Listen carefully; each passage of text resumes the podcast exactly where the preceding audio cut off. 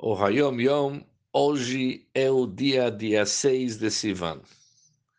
Em primeiro lugar, ele nos ensina dois costumes, que durante a leitura dos Dez Mandamentos, permanecem-se em pé, olhando na direção do Sefer Torah. Ou seja, todos têm que virar seus rostos na direção do Sefer Torah. Segundo costume, não se recita Agdamot. Agdamot é uma melodia muito importante que é dito em vários Kihilot Bnei Israel, várias sinagogas.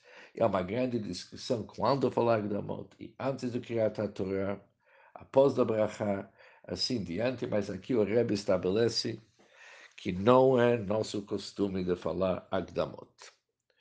O Baal Shem faleceu na quarta-feira, primeiro dia do Shavuot, no ano 5520, 1760, e está enterrado na cidade do Mejbus.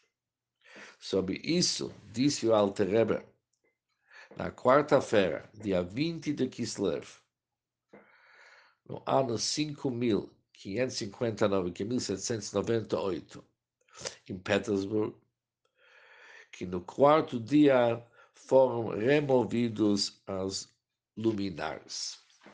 Isso significa o seguinte: no quarto dia, está escrito nitlu, foram pendurados os luminares, mas a palavra nitlu pode ser entendido como colocados, pendurados ou retirados, removidos.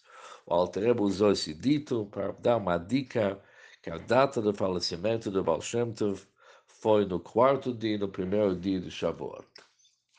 Isso é uma grande discussão entre várias linhas racídicas e muitos Hassidim, eles continuam insistindo que isso aconteceu, que está o Kut, que o falecimento do Baal Shem no segundo dia de Shavuot, mas conforme a linha de nossos rebels do Chabad, aconteceu no primeiro dia de Shavuot, que era numa quarta-feira.